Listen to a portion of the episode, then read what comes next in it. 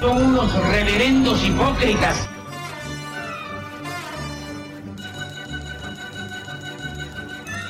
¿Por qué no suben a la tribuna a responderme si son tan hombrecitos? Tú te puedes reír, tú puedes decir lo que tú quieras, pero tú mientes.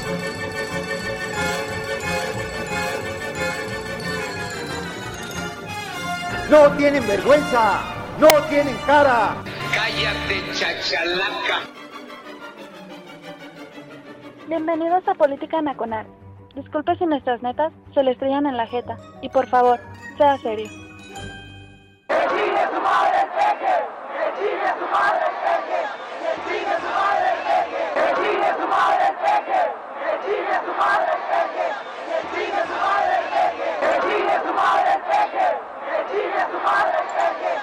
Basta.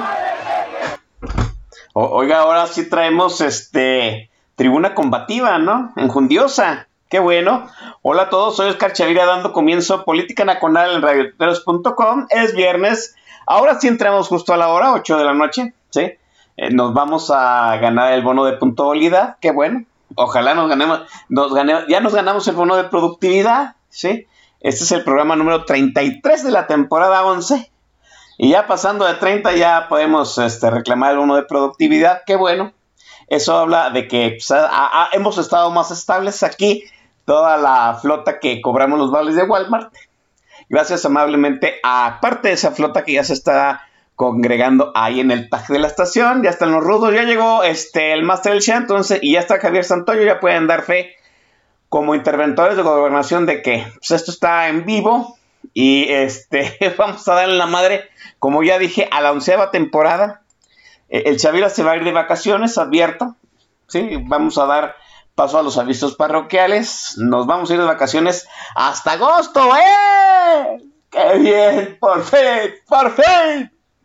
Sí, porque ya es merecido, ya, ya era necesario, ¿no? Este, eh, voy a cobrar las dos semanitas que generalmente me doy en julio, una que me dé bien, entonces son tres semanas, no nos vamos a escuchar hasta agosto. Para que vayan viendo qué van a hacer ustedes este, los viernes, ¿no? Tampoco va a haber eh, jueves de política nacional. Pues, o sea, son vacaciones, muchachos, ¿no? Entonces, este, para que si usted no tiene nada que hacer los jueves, pues se organiza un space, ¿no? Está este Javier Santoyo que puede organizar el space. Eh, ahorita ya vi que León Economista tenía ahí a, parte de la tropa eh, metida en el asunto de qué hacemos con Pemex. Todavía, es- ah, todavía está ahí la flota, ¿no? Viendo qué van a hacer con Pemex. Pues, ¿qué les digo? No. Eh, oiga, ¿cómo, cómo les ha ido de lluvias? Qué bueno que está lloviendo. Nadie debería de quejarse de las lluvias. Eh, somos un país en sequía. Ya algunos, ya hoy fue viernes de pongan eh, fotos contra- contrastantes de cómo estaban los espejos de agua antes y después. Ya vi aquí el, el lago de Va- Valle de Bravo, que pues ya, este, pues ya se está extinguiendo, ¿no? Aquí Chapala llegó a estar también muy grave, el lago. Este, el espejo de agua luego ya no se veía desde el malecón, ¿no? Este, eso es grave, ¿no?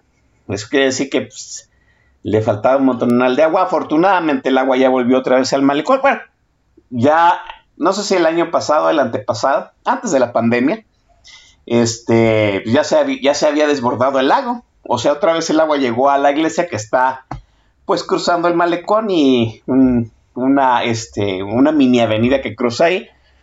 Este, dice el Master Shah que el lago de Texcoco también está seco. No, y ese va, va, va a seguir, ¿no? O sea, creo que lo van a hacer parque. Ahí donde este Andrés Manuel empezó su cagadero, cancelando el nuevo aeropuerto de la Ciudad de México. Y van a hacer un parque, ¿verdad? Oiga, que por cierto, hablando de rescatadores del lago de Texcoco, ¿no? Este. Pues, ¿qué, se ha, ¿Qué se ha hecho, no? Este. ¿Dónde estará esta, esa fauna eh, que andaba ponderando pues, que había que salvar el ave, que la chingada? Jesús Robles Maluf, la porra, te saluda.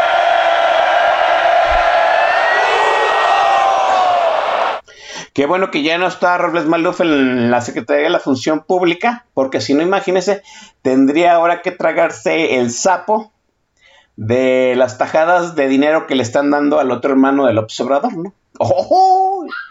Dios, ¿no? O sea, qué prole tan codiciosa.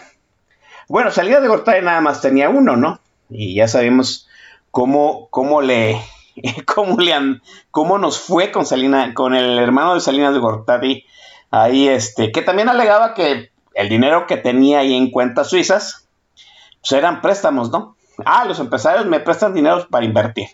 Ajá. Ey, eh, ahora que andan queriendo revivir la Conasupo, ya, ya eh, López Obrador va a vender gas Conasupo, ¿no? Gas más barato, que es que para hacer competencia y que es que para que la mafia de los gaseros baje los precios. Ajá. ¿sí? Pues nos, nos trajo a colusión pues la Conasupo, luego obviamente la leche radioactiva y luego llegamos a pues, el hermano incómodo, ¿no? A Raúl Salinas de Gortari, que pues, él era, era, él era de la no era director de la Conasupo, pero de la Conasupo se hizo muchos de sus, muchos de sus negocios, ¿no? El, el entonces jefe de la Conasupo en tiempos de Carlos Salinas de Gortari, hoy es pues el sí, hoy él es el director del símil de la CONASUPO en el sexenio del observador. Ajá. Mm. Ay, no, ya no sabe ni, ocultar su desmadre, ¿no? Sí, dice el Master Char el fondo de inversiones de Raulito, sí, así es. Que, por cierto, déjeme decirlo, nada más para que usted este, se eche ahorita un hidalgo, después de lo que le voy a decir, todo ese dinero que estaba congelado en Suiza y lo que estaba congelado aquí en México, se lo tuvieron que devolver a Raúl, a Raúl Salinas. no, porque, porque pudo comprobar que el dinero en realidad se lo habían prestado. Hijos de la chingada. Bueno, ¿qué les digo? Hoy, hoy vamos a tener un programa muy entretenido. Vamos a develar muchas cosas. Vamos a hablar también del desmadre que se está haciendo ahorita con el Alfonso. ¿Sí? Eh, ya sabe usted, pues, ayer le sacan un escandalito a un hermano del presidente y hoy el presidente, pues inmediatamente viene, este, revive, ¿no? Este, y ahora la Fiscalía General de la República, a cargo del, eh, del investigador emérito Gertz Manero, pues ya le está afincando cargos por, este, ¿por qué? ¿Lavado? ¿O enriquecimiento ilícito? algo así, ¿no? total, quieren apañarse a Ildefonso Guajardo, que fue el secretario de Economía de la pasada administración, que de hecho pues, es, diputado, diputado electo, electo de esta legislatura, obviamente todavía no, no toma posesión y la legislatura entra hasta septiembre, o sea que digamos que ahorita todavía no tiene fuero y le quieren, se lo quieren apañar, ¿no? Vamos a hablar de ello y hoy tengo un invitado especial, ¿no? Yo sé que van a empezar las quejas, pero me da muchísimo gusto este, que por fin se le haya concedido. Está aquí conmigo mi estimadísimo escritor de primera mano, Gonzalo Suárez. Gonzalo, buenas noches, ¿cómo estás? Mi estimado Oscar, buenas noches para ti, para todo el auditorio, para toda la banda Twitter. Es bueno verlos ahora desde este lado de Política Nacional y no nada más desde el chat de la estación y demás, como siempre solemos hacerlo los viernes que lo permite el trabajo. Y nos da mucho gusto saludarlos a todos ustedes. Estaremos por acá un ratito cerrando la onceava temporada y recordando que creo que desde la 1 era invitado ahí este, bateador emergente, nadie canceló. Entonces, bueno, es buen momento para cerrar. Como decía el hooligan en los programas de eh, José Ramón Fernández en sus coberturas deportivas, vamos a romper el estudio al acabar el programa, caray. sí. Sí, no, eh, eh, hay, que decirlo, este Andrés Bustamante, pues haciendo el hooligan, una, yo creo que dos o tres veces le destrozó el, el set, ¿no? A este José Ramón Fernández. La primera vez José Ramón se quedó muy de boca abierta porque no se la esperaba, ¿no? Y ya la después, obviamente, las, las siguientes veces ya, vamos, ya no fue tan, tan sorpresivo. Pero sí debo recordar la última vez que se lo hizo, pues les quebró hasta los monitores, ¿no? Sí, pero además lo hacía antes de que acabara el programa, porque no era el último, último bloque, era como el tercero, pero último, y tenían que concluir el programa con el staff roto, ¿no? Este, el staff golpeado, los monitores rotos, este, la escenografía destrozada, vienes atrás lo que había de fondo, bueno. Es lo que vamos a hacer al final de este programa, al final de la temporada de Nacional. Eh, que en realidad aquí no hay mucho que destruir, ¿no? Este está, mm, ¿qué decirlo? Pues la consola del, del, programa y nada más, ¿no? Ah, nada más te voy a encargar los, los objetos de Feng Shui que tiene Isabel México aquí. Entonces, por favor, eh, con, los, con los objetos de Isabel no. Este, hablemos del Congreso, ¿no? ¿Por qué? Porque pues, se va a convertir en una caja de Pandora que vamos a tener que abrir.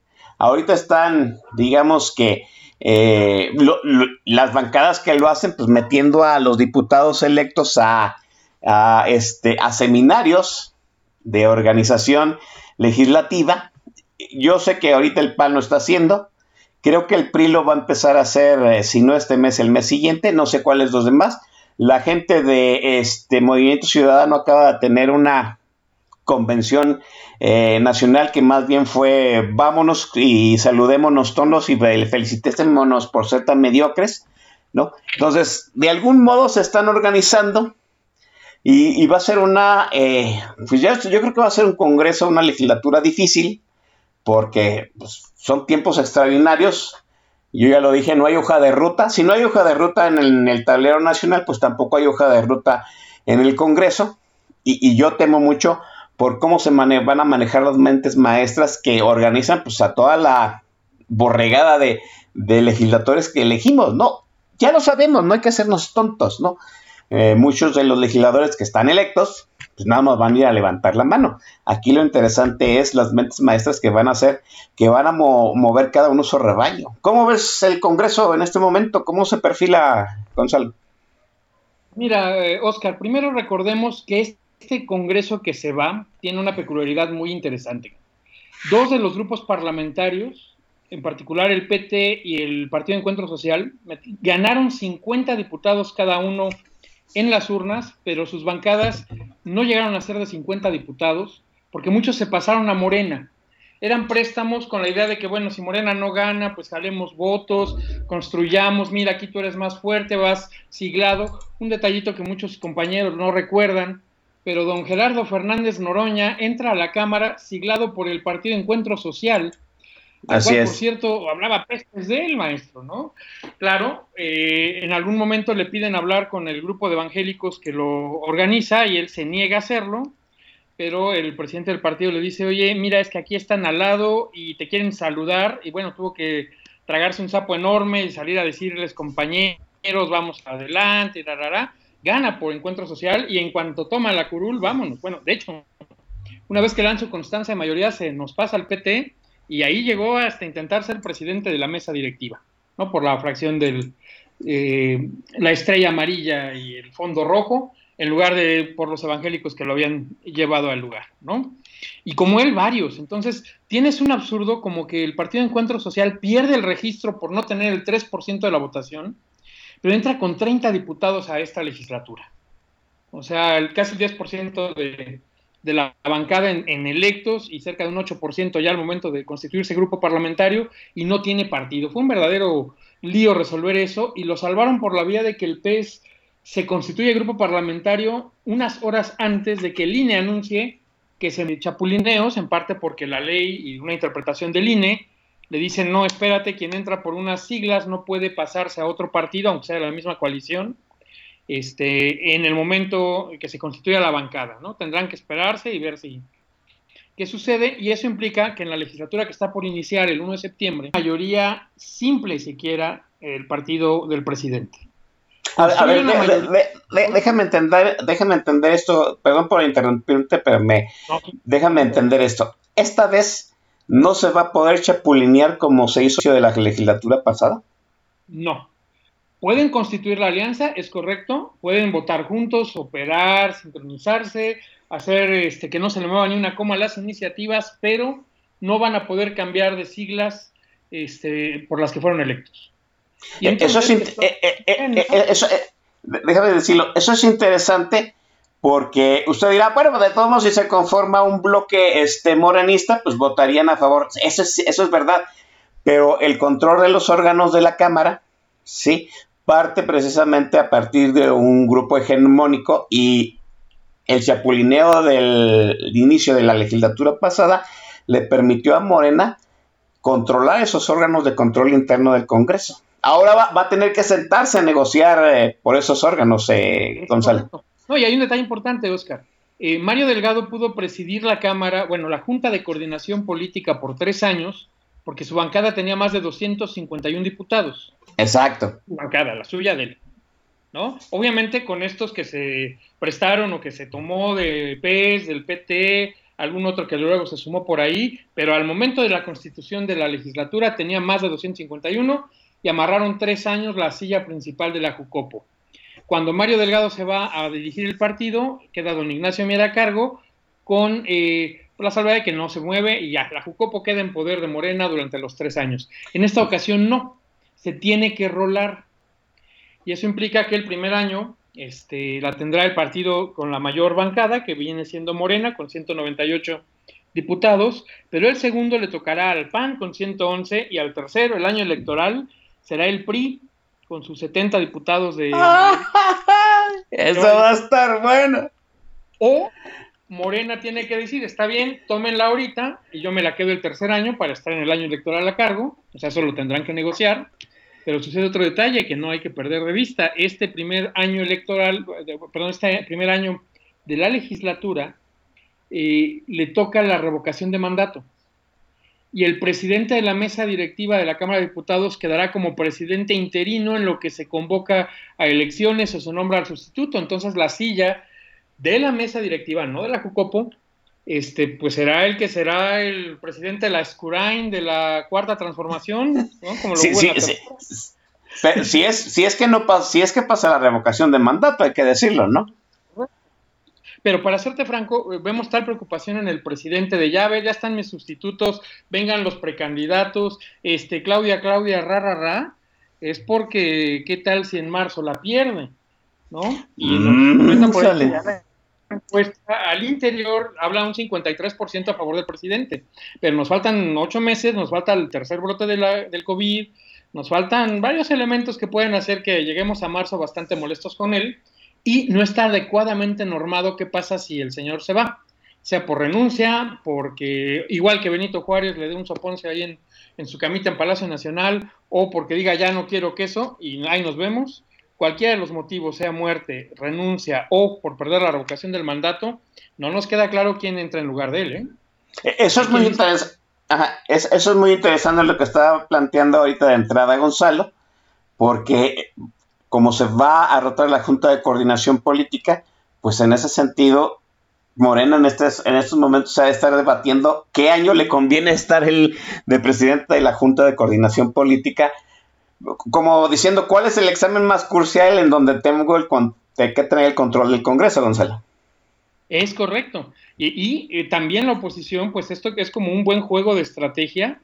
Este, y yo para dónde, dónde empujo, qué quiero y quién crees que puede ser un eh, diputado muy serio, ¿no? reconocido por 40 años de trayectoria, que negoció el, el TIMEC tanto para la administración de Peña Nieto como el arranque de la de eh, López Obrador les ayudó bastante y fue muy, muy institucional en ese sentido, Ildefonso Guajardo.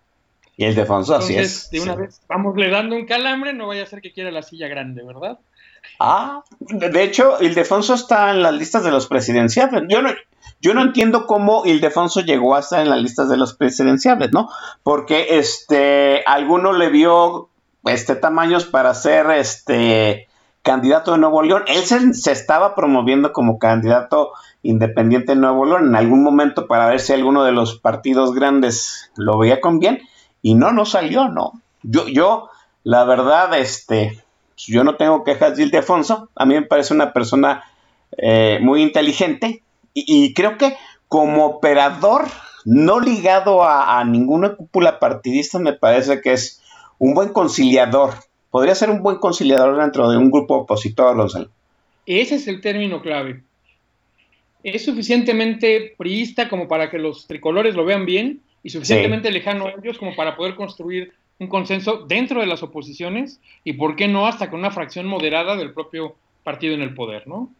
Fíjate, en, cierto sentido, en algún momento alguien me dijo obviamente es una conversación muy personal, que Ildefonso podía ser el que, el, vamos, el que regresara al ruedo del bien, al, al, al, lado, al lado luminoso de la fuerza Movimiento Ciudadano, ¿no? Que todo el mundo decía, pues que iba a operar este, a, a, favor del presidente. Y mire, las fotos de Samuel García eh, tomándosele ahí con Monreal y con el presidente, pues ya pusieron muchos a dudar, pero pues Ildefonso yo sigo diciendo que es un buen operador tras bambalinas. Además, y, y lo dicho, o sea, logró sacar el TIMEC, es decir, que fuera del país, particularmente al norte del Bravo, lo ubican y lo reconocen como alguien serio y que cumplió tanto con su presidente, el que lo nombró, como con el presidente electo. Y esa institucionalidad, créeme que se agradece, ¿no? Es algo que vemos, por ejemplo, con Biden como presidente, un hombre de viejo oficio político que puede lograr hablar con los del otro lado del pasillo porque lo hizo antes y porque es moderado, ¿no? Entonces eso puede gustarles un poquito más allá. Y como bien es, es, es, eh, decíamos, decíamos antes, es, es un candidato preaprobado por, el, por los gringos, ¿no? Algo así. Es correcto. Sí, podría tener un, un visto bueno por ahí.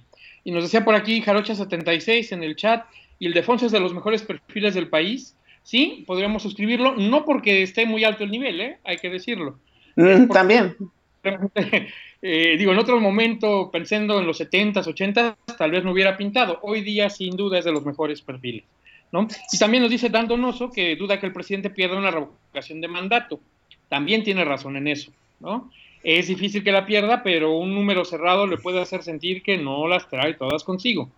Eh, ¿sabes, ¿Sabes qué sucede con la revocación de mandato? ¿Saben qué sucede con la revocación de mandato? Se los puedo poniendo como una nota cuando tomemos el tema e, es erosionar la imagen de este de invencible del presidente, ¿no? Y eso cala. Así es. ¿Cómo ves, cómo ves eh, la respuesta de las bancadas del Verde Ecologista del Partido del Trabajo? Pues que quieren sentar a Morena a negociar. Los anteriores satélites de Morena ahora quieren, eh, muchos dicen que le va el costo de, de la alianza para este junto con pues, el partido del presidente. ¿Cómo ves este punto? tienen sentido en, una, en un tema. Eh, recordemos, en la legislatura pasada Morena podía literalmente mover las cartas de cualquier ley solito, sin ningún voto. Es decir, que sus aliados no le daban nada más eh, en una votación simple, en un cambio de ley, no le aportaban nada, por lo tanto valían cero, podían hacer berrinches, pelearse, quejarse, lo que quieras. Bueno, valían cero. Hoy día, sin ellos, no tienen siquiera la mayoría simple. Entonces digamos que en buen español subió un poco su precio y ellos lo saben. Pero también están conscientes que solitos, con los pocos diputados que tienen, y digamos que eh, el PT tendrá unos eh, 38, el Partido Verde unos 42 de mayoría, más sus diputados de, de, representación proporcional, pues no les alcanza para hacer mucho, ¿no? Y digo, antes en el viejo sistema tú tenías siete, ocho partidos chiquitines que simplemente usaban tiempo en la tribuna. No te servían para decidir votos, sino para hacer que la discusión pudiera ser tan corta o tan larga como quisieras. Hoy día, tanto el PT, el Verde, saben que sin ellos no se logra la mayoría y sí van a tratar de encarecerla. Pero también Morena les tiene muy claro a ellos y a todos que, pues, si ellos dicen que no, nada pasa. Entonces, la disciplina al interior de los grupos parlamentarios va a ser algo bastante interesante de poder mantener. Y, y, yo creo que interesante y difícil, ¿no? Vea usted, por ejemplo, que ya empezó pues las indisciplinas en el Jurásico Institucional, ¿no? Quieren, quieren que Alito se vaya, y Alito no se quiere ir. Así de fácil, ¿no? Además, Entonces, no ah, ya ves que uh -huh. ahora en los azules están diciendo que Romero, Jorge Romero, que este, veía como el potencial coordinador de esa bancada, pues ya hay un grupo de gobernadores azules que dicen que no lo quieren y se manifiestan a favor de que se relija a Romero Hicks eh, como coordinador de su bancada y este y dicen que ayudó en la operación del tema de Mauricio Toledo. Ambos fueron delegados en Ciudad de México más o menos por los mismos años en delegaciones colindantes y pues que son medio eh, mala fama por sus desempeños, tal vez no de ellos, pero sí de sus gentes de el equipo de administración de las delegaciones y pues bueno, este, son amigos pues. ¿no? Se apoyaron sí. se, ah, y eso le puede costar la coordinación a Romero, que todavía no la tiene firme, ¿no?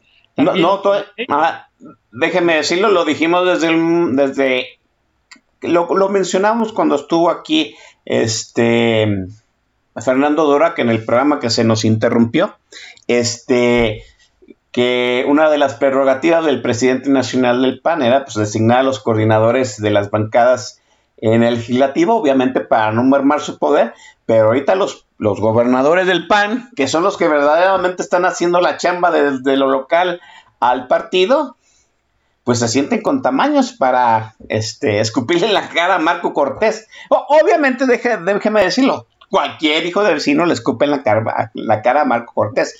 Y, ahorita los gobernadores no solo están diciendo que Romero Hicks, que es, pues al menos se le ven más tamaños que a Romero, este, se reelija, ¿no? Sino quieren que también Marco Cortés se vaya y, y créanme que las pugnas por la presidencia del PAN, a ver si no salen en una fractura en la bancada legislativa, la segunda mayor bancada legislativa en el Congreso, Gonzalo. Es correcto, Oscar, y no hay que perder de vista un detalle importante que el Pacto por México, las reformas estructurales de Peña Nieto se construyen con aval del PRI, del PAN, del PRD, pero ni siquiera de todos los partidos, sino de una corriente, digamos, progresista o moderna. Y hoy día esas corrientes siguen al interior entre los que dicen aliémonos a Morena porque el presidente tiene la fuerza, tiene la, eh, los dineros federales y lo vamos a necesitar, y quienes dicen no, hay que irnos a una oposición totalmente radical y, y eh, anti-AMLO porque si se consolida nunca lo sacamos, ¿no? Y estas dos corrientes al interior de cada grupo se están uniendo eh, o se alían más entre ellos pro o anti que dentro de sus mismos grupos parlamentarios. Sí, así es. Creo que esa es un, también una situación clave que se tiene que resolver. A mí me parece que antes de la revocación de mandato del año, pues, del año que viene. Porque el único que puede mandar a disciplina partidista es el presidente nacional del partido, ¿sí? Y si el presidente nacional del partido no puede mandar a llamar a disciplina, no sirve, así de fácil.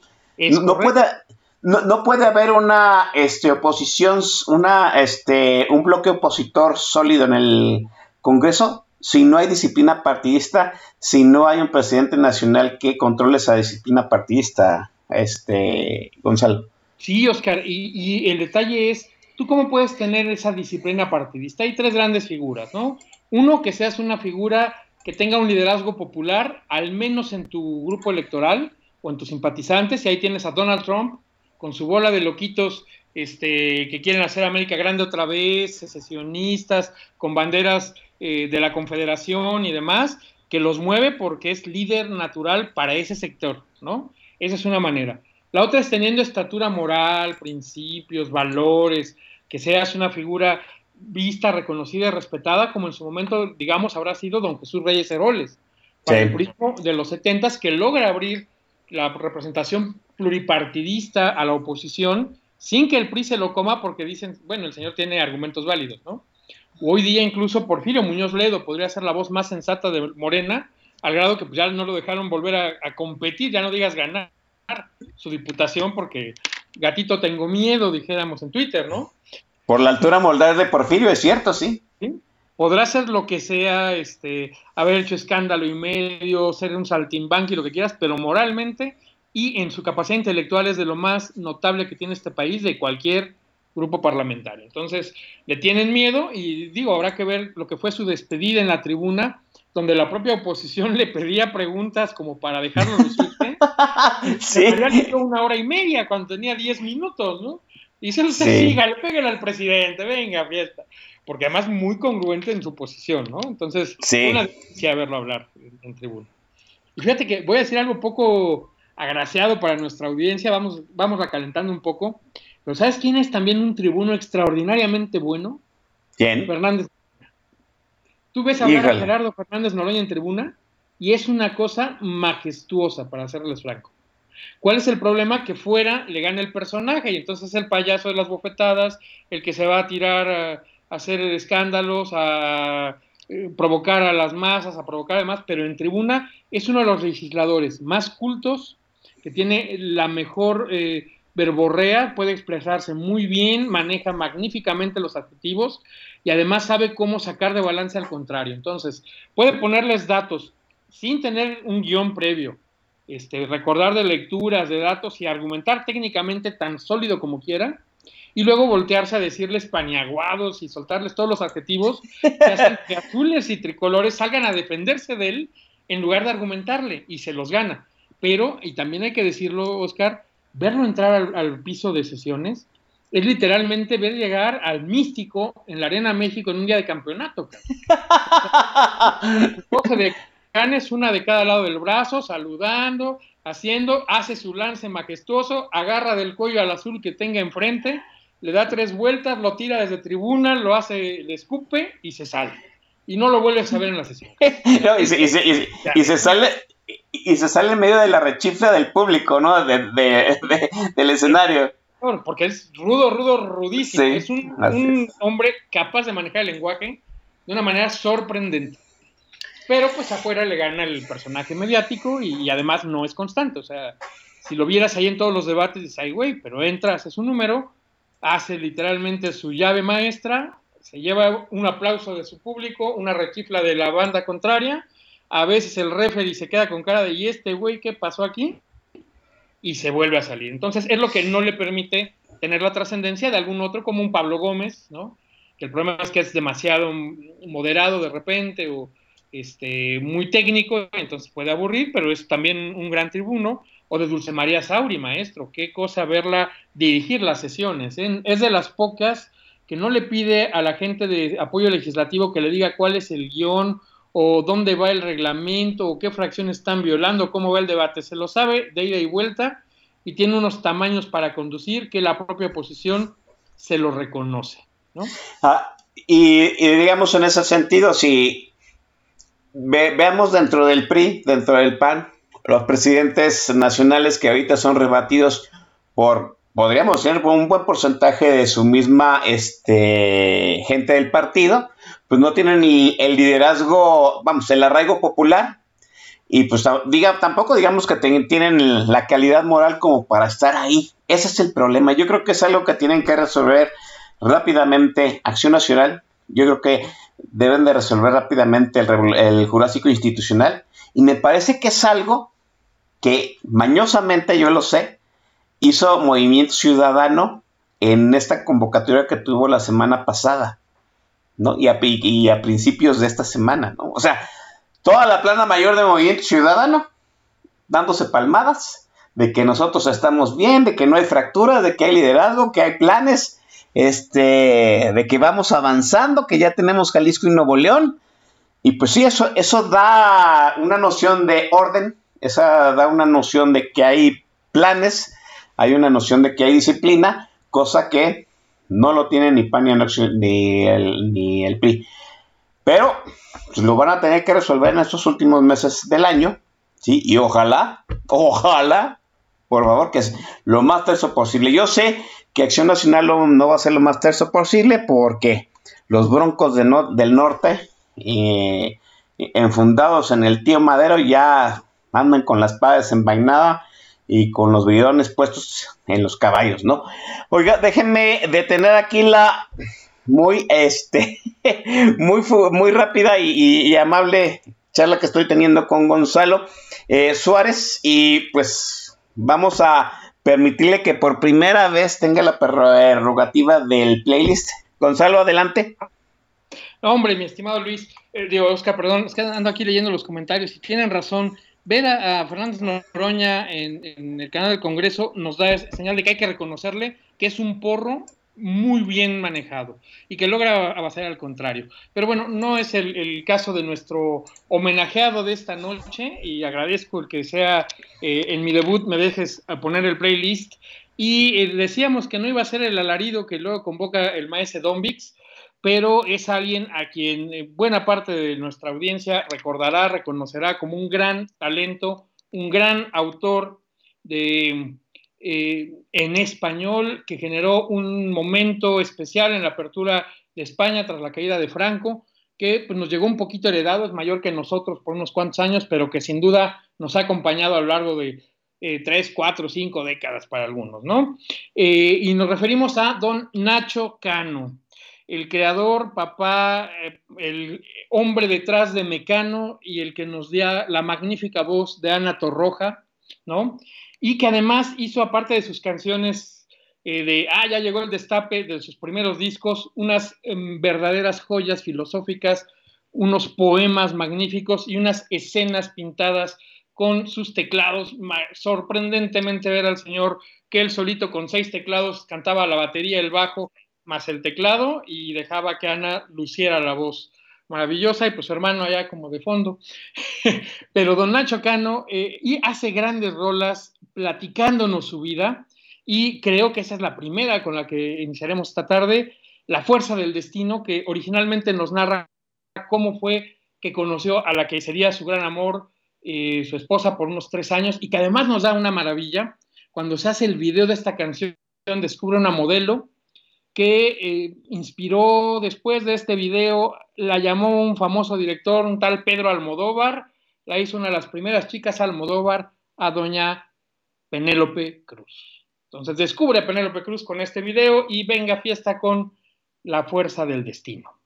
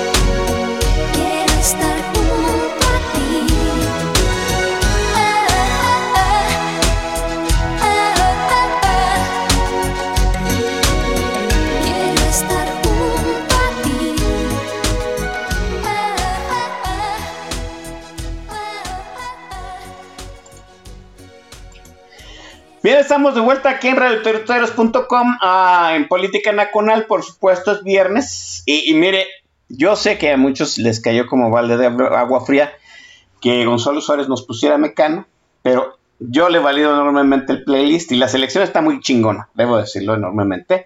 Eh, Gonzalo y su servidor somos contemporáneos. De, de, hecho, este es el año en que ambos llegamos al medio siglo. Felicidades, Gonzalo.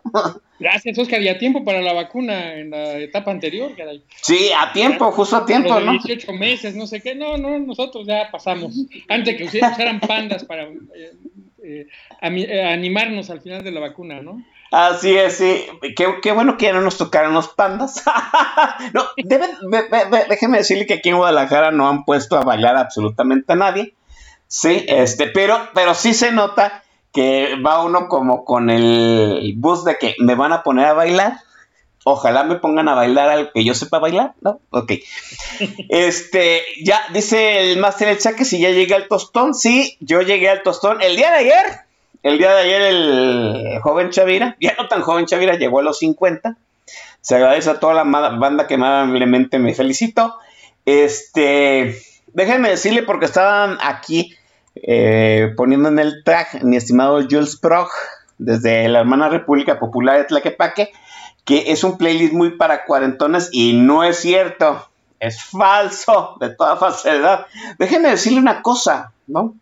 Este, cuando, este, cuando el estimado Gonzalo y su servidor empezábamos a con la revolución hormonal de la pubertad, Mecano ya era. Es correcto. O sea, le estoy diciendo que nosotros llegamos a Mecano cuando ellos ya iban a la mitad de, de- cuando ya estaban haciendo los, los dos álbumes emblem- emblemáticos del, del grupo. ¿Qué quiero decir con esto?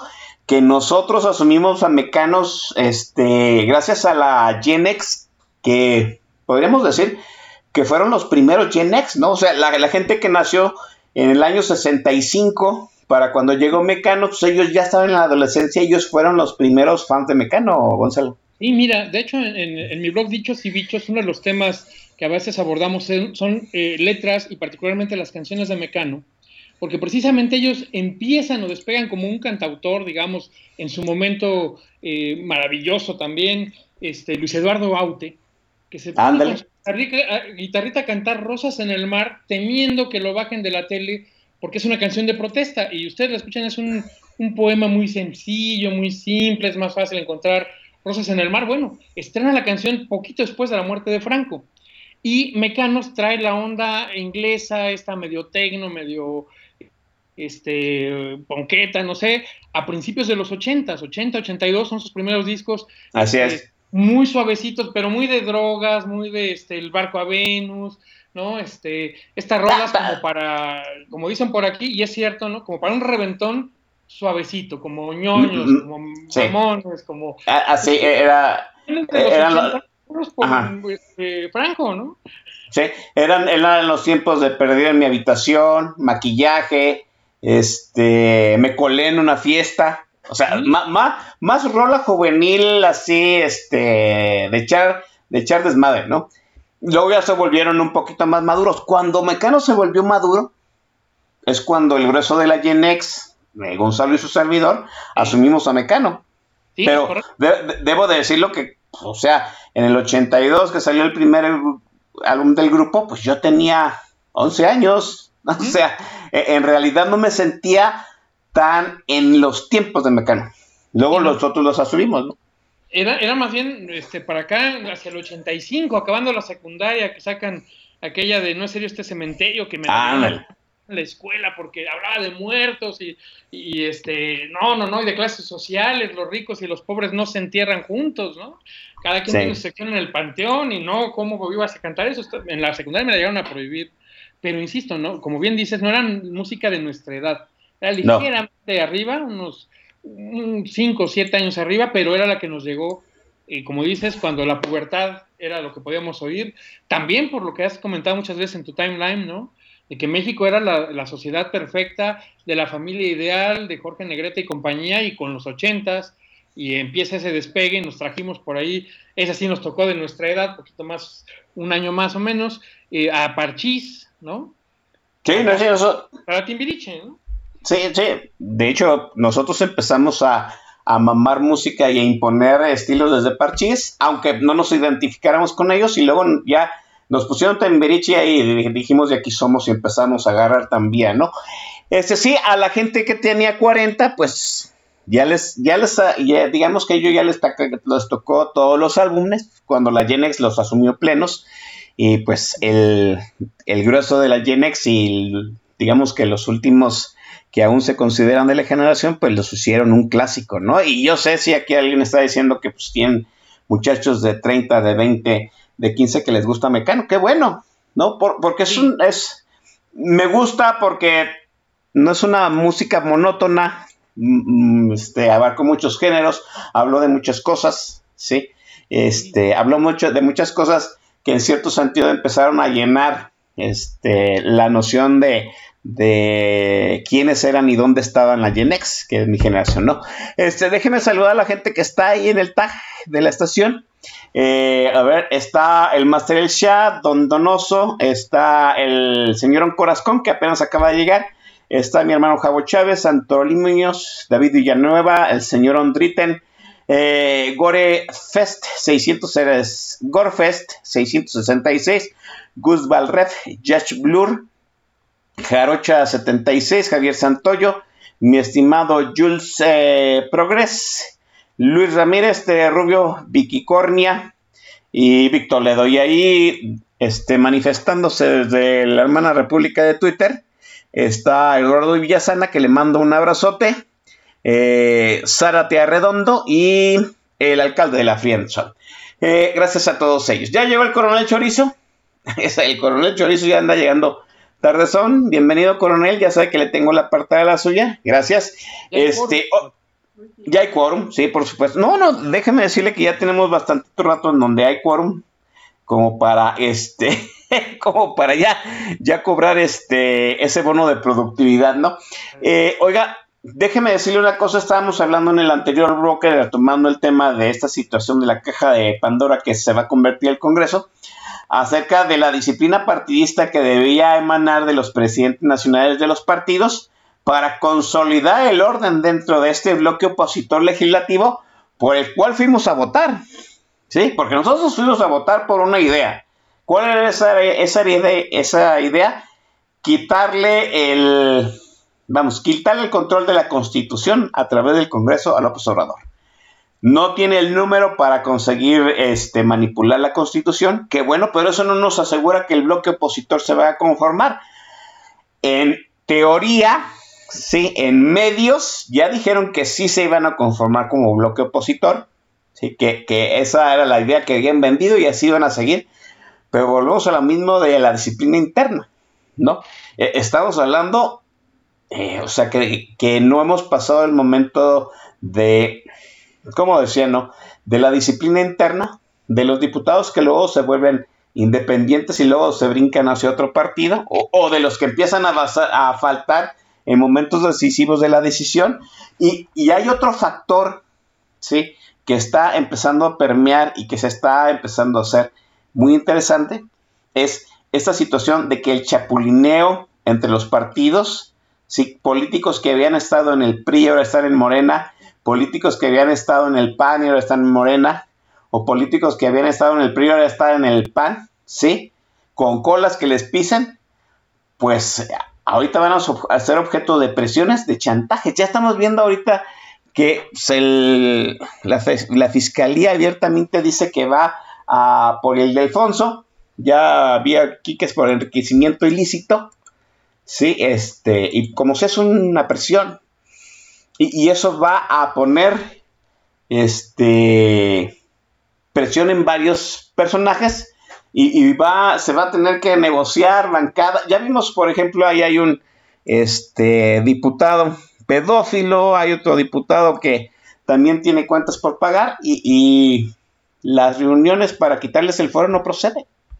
Lo cual nos lleva al escabroso asunto de Mauricio Toledo.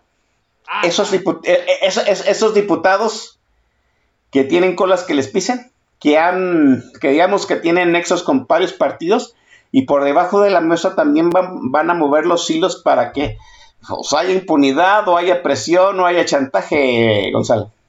Sí, mi estimado Oscar. Algo que ocurría mucho en el prismo clásico y que aparentemente está en el ADN de todos los partidos y sigue vigente y hoy día se pintó de guinda, pero está ahí presente, es que no sancionas al corrupto, sino al indisciplinado. Entonces, la maestra lo pudo estar en el poder de que la sienta ahí en la silla Ernesto Cedillo, bueno, eh, Carlos Salinas, eh, Ernesto Cedillo, Vicente Fox, eh, Felipe Calderón, a quien dicen que ayudó a ganar, y sin mayor problema cambiaron de partido y se mantuvo ahí y demás. Es justo decirlo, es alguien que le habla a su liderazgo, aunque al resto del país nos caiga muy mal, al millón y medio de maestros sindicalizados, por lo menos un millón doscientos la aceptaban o le reconocían algún mérito porque hizo mucho a favor del gremio, aunque al país le costara, insisto, eh, y tenía cierta base y le abriaba a su gente. Digo, me tocó verla en algún evento con maestros y era un liderazgo de esos de adeveras. ¿Por qué cae la maestra si era tan buena operadora y bla, bla, bla? Pues porque precisamente cuando eh, Peña Nieto está haciendo su primer viaje a Europa ya como presidente electo, ella en un evento del, sindicato, dice con todas sus letras, y ese copetón que está en Europa no va a poder hacer la reforma al magisterio sin consultarlo con el sindicato. ¡Pum! Se acabó, mandan a, don Emilio Choifet, con quien ya traía un pique de cuando ambos fueron diputados y la quitaron de la coordinación, y es donde se cae el Bester, por haber hablado mal del presidente. Andaba por ahí un gobernador de Tabasco, te acordarás, Daniel, que tenía miles de zapatos, cientos de, o sea, era un corrupto este, cínico, ¿no? Mostraba su corrupción. Y no había bronca, pero el día que sacó eh, o que salió en público a decir que los pobres estaban jodidos y que le valían y que este, el partido lo tenía que aguantar, el día que se la cantó al presidente, vámonos, se cae. ¿Recordás aquel eh, eh, de la Profeco, ¿no? el titular de la Profeco, que escaló, escapó del escándalo de que su hija mandó cerrar un restaurante porque no le dieron mesa, corrieron al de abajo y él salió a decir, Fiu, es que ni las redes sociales van a poderme presionar porque el presidente me avala. No lo corrieron por haber hecho eh, uso indebido del servicio público, por corrupción, fue porque se hizo público de una manera mediática. Bueno, ¿por qué cayó Irma Heréndira? No fue por haber fallado en el combate a la corrupción, fue por haber obrado en contra de eh, los deseos de ya saben quién y dejar a su compadre de gobernador en Guerrero, ¿no? Entonces, esta disciplina partidista es algo que sí tenía el PRI muy claro y que sí sancionaba con todas las de la ley, ¿no? Y recordarás por allá en los años 80, don Jorge Díaz Serrano, que fue director de Pemex, que lo acusaron de una compra irregular de un barco que ni siquiera era cierta, y su delito fue que le mentó la madre al entonces secretario de Programación y Presupuesto, Miguel de la Madrid, y le dijo que de ahí no iba a pasar porque era un pobre pendejo. Llegó de la Madrid a la silla y se acordaron que Díaz Serrano había comprado un barco irregular y lo aventaron a la cárcel un par de sexenios, caray, ¿no? Hablaban a ese rato del Mr. Temple Sent, el hermano incómodo de Carlos Salinas, que va a la cárcel no por haber sido corrupto, porque se sabía, o por haber mandado matar a su cuñado, según otras versiones, a Ruiz Mació, sino porque se opusieron a las decisiones del presidente Cedillo. Trataron de invocar ahí un, un intento de huelga de hambre de Carlos Salinas. ¿Te acuerdas que fue a una colonia con rey de solidaridad decir que era injusto el presidente? Madres, dejaron al, hermanito guardado dos sexenios por andar de hablador, ¿no? Entonces, eso es lo que castigaba el viejo sistema, la indisciplina. ¿Y cuál es el problema? Eh, aquí me, me, acuerdo mucho de un texto de Gabriel Said que decía que las ratas se forman en las colas para el reparto del queso. Y mientras una cola funcionaba y repartía queso para todos, que era el PRI, todos podían mantener la disciplina y ser muy bien portados y decir las horas que usted diga, señor presidente, o aquella, aquella célebre anécdota de don Adolfo López Mateos, a quien un compadre le había pedido ser gobernador, y el presidente lo manda a llamar y le dice, compadre, perdimos. Perdimos, sí. y la disciplina se mantenía a, pues a todo. Pero en la medida en que el queso se va agotando, ya no le puedes dar todo a todos todo el tiempo, se van haciendo otras filas para el reparto del queso. Y ahí es donde Porfirio Muñoz Ledo y Cuauhtémoc Cárdenas se salen del PRI porque ganan los neoliberales tecnócratas de Salinas y ellos se van a la corriente democratizadora que será el embrión del PRD y que hoy evoluciona a Morena, ¿no? Pero era la disciplina partidista la que mantenía unido. Igual con los azules. el- los azules tradicionales, los- aquellos abogados eh, de la, eh, digamos, democracia cristiana, medio yunquistas, pues pierden cuando llega Vicente Fox como el, uno de los bárbaros del norte, más bien de los salvajes, porque los bárbaros eran la gente de Cloutier y compañía, los ex Sí. Llega Fox y le rompe el esquema y logra ser candidato porque se sale de la liga del partido, ¿no? Y logra ganar la elección porque tiene amigos de Fox, una estructura paralela al PAN, que logró crecer de sus años de, de, eh, que estuvo en Coca-Cola, iba a decir Coca-Colero, pero luego van a, a escucharnos mal y dicen que no. sí, cierto, sí.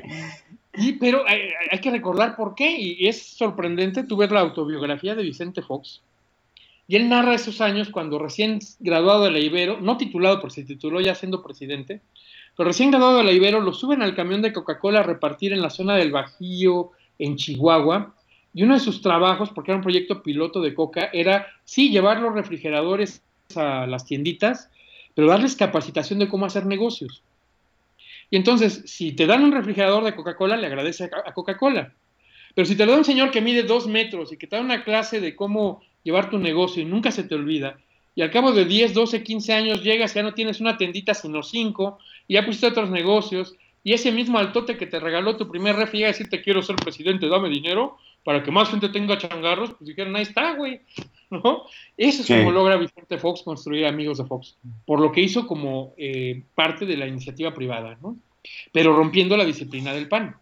Así Calderón es. llega presidente porque se le sale al, al dedazo de, Fox. Y Así puede hacer los aciertos de Fox y dejarle los errores a él, ¿no? Ahora, en ese sentido, quien puede llevarse el dedazo de tener los aciertos de la 4T y dejarle los errores a Andrés es precisamente Ricardo Monreal. Porque como pastor de los senadores ha podido construir con la oposición algunas de las iniciativas importantes del presidente, sacarlas hasta por unanimidad, pero tiene que negociar, cosa que Mario Delgado en su momento y ahora Ignacio Mier no tenían que hacer. Ahí podían pasar la planadora constitucional quitados de la pena. Y por eso diputados no le movían ni una coma a las leyes. ¿Qué crees, güey? Se le acabó la gasolina a la planadora y ahora van a tener que negociar hasta con los propios partidos de su coalición. ¿no? Y eso es un juego totalmente distinto a poder decir, aquí está, hágase la ley y se callan todos. Yo, yo no le veo, ahorita como estás comentando, yo no le veo a Ignacio Mier los tamaños de Monreal. eh. No, pudo quedarse, sí, porque había coordinado bien con Mario algunas cosas, o sea, era como el, el suplente de Mario cuando Mario operaba, pero ahora que la propia bancada grinda y en todo el país dicen, pinche Mario nos falló, eh, pues ya ves que hasta la propia Citlali lo quería tirar, ¿no? Así es, sí. Y bueno, es parte del pleito. Cuando la casa está dividida, nada la sostiene, ¿no? Y cuando está dividida en tribus, agárrate. O sea, ya los amarillos nos demostraron cómo pueden pasar de ser la segunda bancada más importante de este país a casi perder el registro. Y denos Sí. otra elección y lo pierden, ¿eh? Digo, piensa que ahora traen... Si no es que ellos, si no es que ellos se hacen la eutanasia propia, sí, denos otra elección y ya no va a haber PRD por gracia del voto este popular. Sí, a menos que logre negociar algo en una coalición, ¿no? Pero cada vez vale menos. Ahora eh, vale más movimiento ciudadano, ¿no? Aquí, aquí dice Víctor, Víctor Teco alguien, alguien algo muy, muy interesante, ¿no? A Monreal no lo quiere el presidente, pero no es que lo quiera el presidente, no es que el presidente no tenga de otra. Y mire que la Claudia Sheinbaum, Sheinbaum y este Marcelo. y, y Marcelo, no, están haciendo todo lo necesario para que no sean ellos. Ese es el problema. Claro. ¿No? Ahora, alguien me decía, y con razón, puede ser medio maquiavélico decir, va Claudia, va Claudia, va Claudia, sabiendo que no va a poder llegar por salud, por eh, género, porque si lo haces bien en la Ciudad de México te odia el país, y si lo haces mal en la Ciudad de México te odia el país y la Ciudad de México. Y el resultado Así que es. nos presentó no ayuda, ¿no?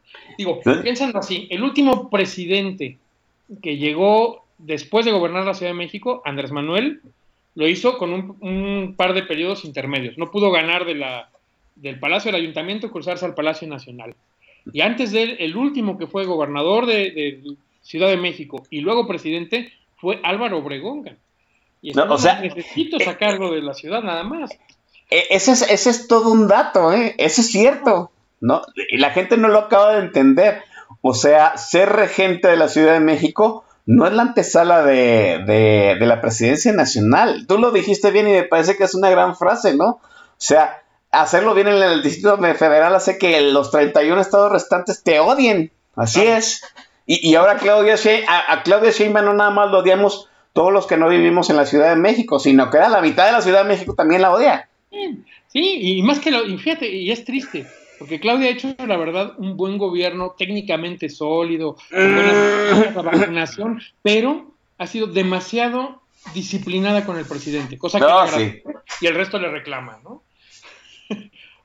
Yo, yo, yo, yo lo digo de esta forma, ¿no? Este, híjole, qué difícil es. Yo, yo me pongo a veces en los zapatos del presidente, qué difícil es tener dos, eh, dos candidatos no natos que no se mueven, pueden manejar sin tus hilos, que tienes que ir todavía a cubrirlos con tus enaguas y luego perder el control del Congreso, ¿sí? Y tener que sentarte a negociar siendo pues, el presidente más eh, eh, que más encono tiene con todo mundo, ¿no? Este, Ignacio Mier tiene los tamaños para este, sentarse a negociar. Y a mí me parece, y a mí me parece este, que Monreal ha salido a medios a ser conciliador y como sea, pues ha, logrado este, sacar adelante pues, varios proyectos del presidente en el Senado que en donde hay una oposición, me parece hay una oposición más inteligente, podría decir, decirlo de esta forma. No, y sabes que- cuánto valen, que esa es la otra, ¿no? Y hay un detalle que no hay que perder de vista. El presidente no quiere a Monreal, ¿no? Este, pero sí lo necesita, como bien señala Claro. el 666, ¿no? Sí lo necesita y tiene que aguantar vara y no le cae desde que le armó el berrinche por la Ciudad de México. O sea, recordemos que Monreal traía una intención de voto del 66% antes de que se escogieran candidatos en la Ciudad de México. Se veía bien, había hecho un buen gobierno en Cuauhtémoc y demás. Este, y en la encuesta interna de Morena, que nadie vio, nadie supo, quedó en cuarto lugar. O sea, no solo le quitaron la candidatura, lo humillaron. Y a cambio de mantener la disciplina, pidió el Senado y la coordinación de la bancada. Claro. Y se la dieron porque sí tenía con qué pelearla, ¿no? Una pregunta para ti, Gonzalo. Esta, situa- esta situación de arropar mediáticamente a Claudia Sheinbaum eh, va más en el sentido de que no se le no- no- que no se hiciera este como un efecto dominó, como una bola de nieve, este la operación cicatriz en la Ciudad de México. O sea, no, no va, sí, no va más en tratar de, de que no se haga esta, esta cena de negros que luego se hace dentro de las fracciones de Morena en la, en la capital. Sí, pero eh, pensemos esto, mira, la Ciudad de México había estado en manos de la izquierda desde 1997, es decir, primera elección democrática y nunca soltaron el poder aquí.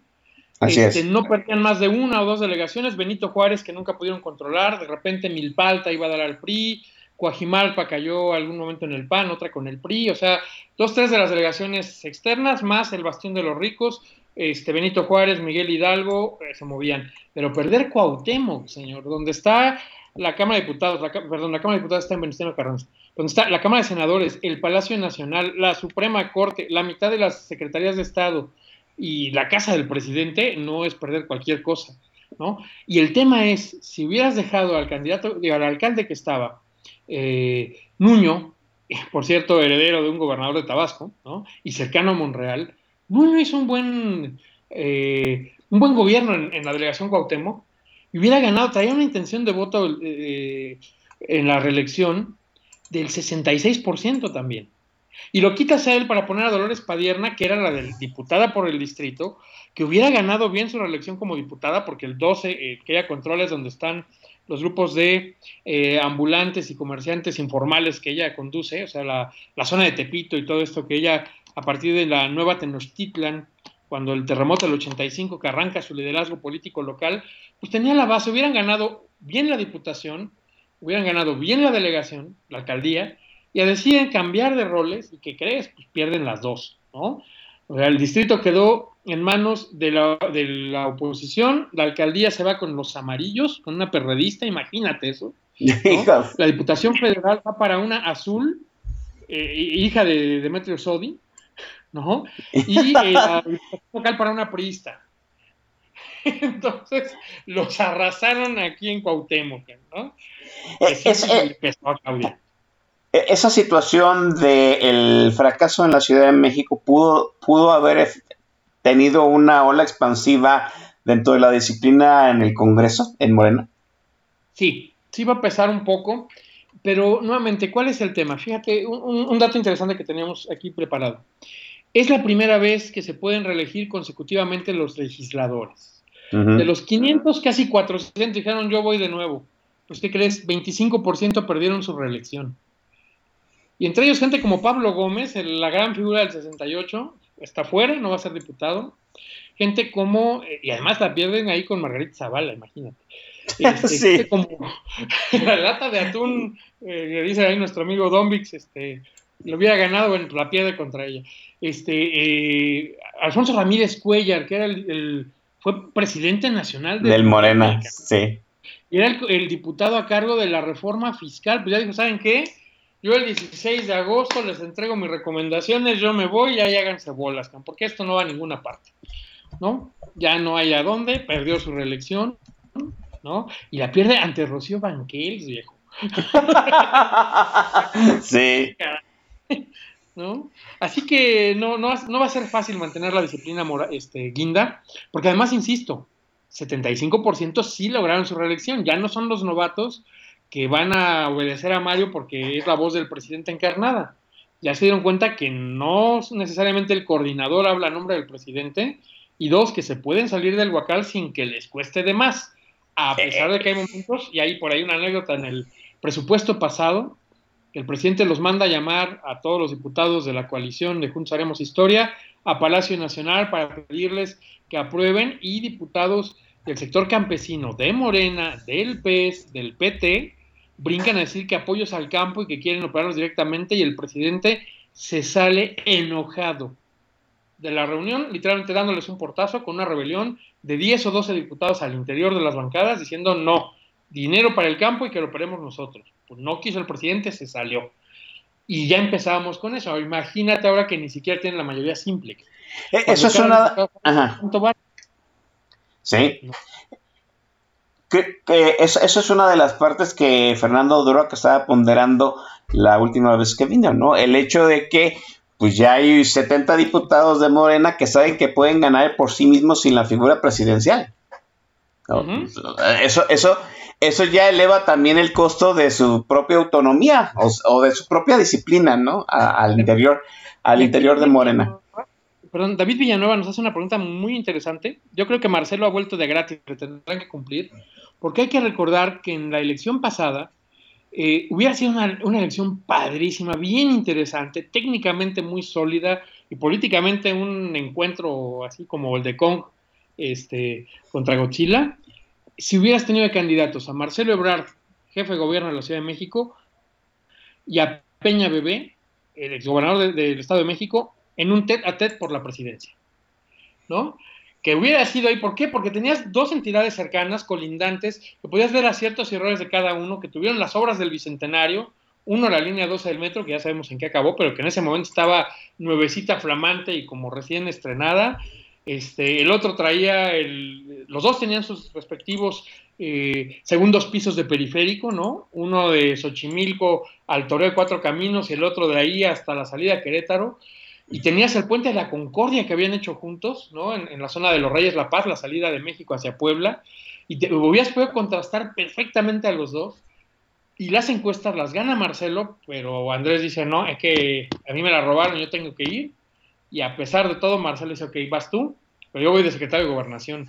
Y recordarás que en la campaña del 2012, Marcelo salía diciendo, yo seré el secretario de gobernación de Andrés Manuel y vamos a hacer y vamos a tornar y la seguridad. Sí.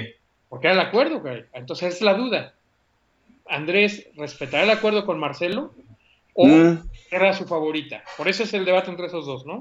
Y eso implica Sí, que va a llegar un cero, ¿no? Eh, eh, tarde, tarde o temprano ese debate si es Marcelo o Claudia Sheinbaum va, también va a partir la bancada morenista en dos, ¿no? Cada, va a llegar un momento en que los diputados van a tener que tomar bandos por uno o por otro.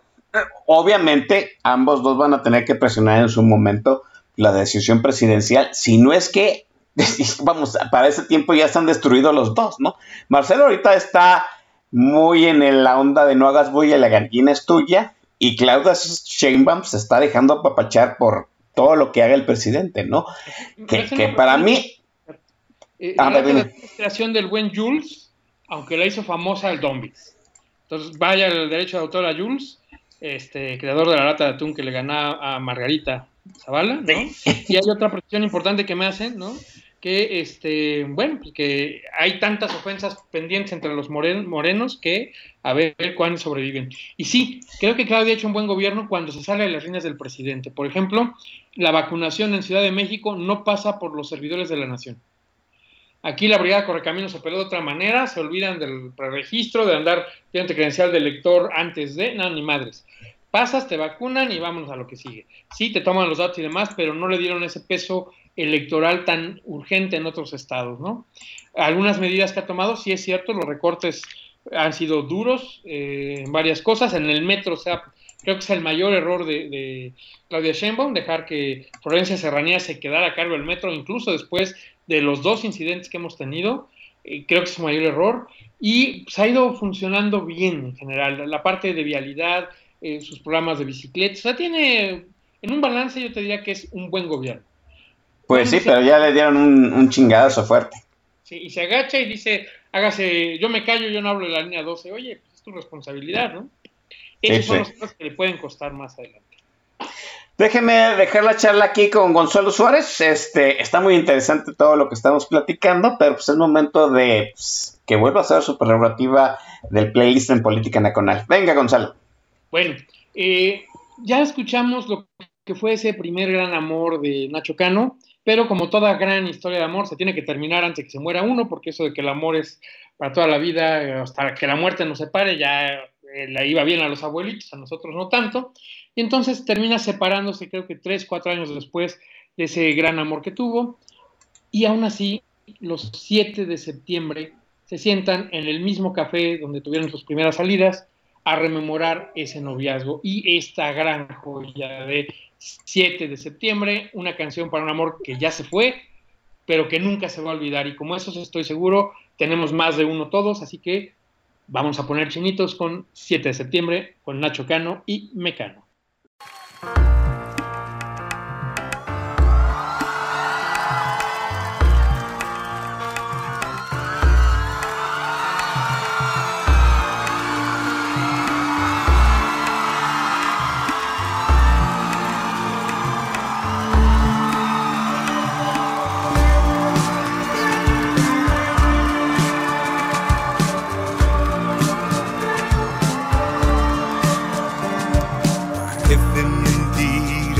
Después de tanto tiempo rotos nuestros lazos, sigamos manteniendo la ilusión en nuestro aniversario. misma mesita que nos ha visto amarrar las manos por debajo.